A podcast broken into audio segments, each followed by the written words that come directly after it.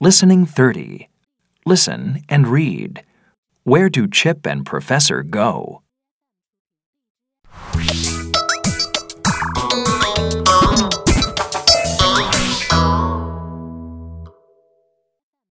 at this parade.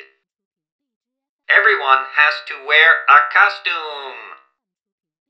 This year, the theme is the future. I went there last year. It was fun.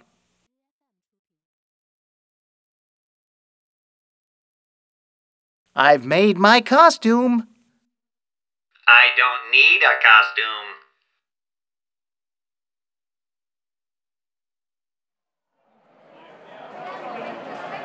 Wow, your costume is great.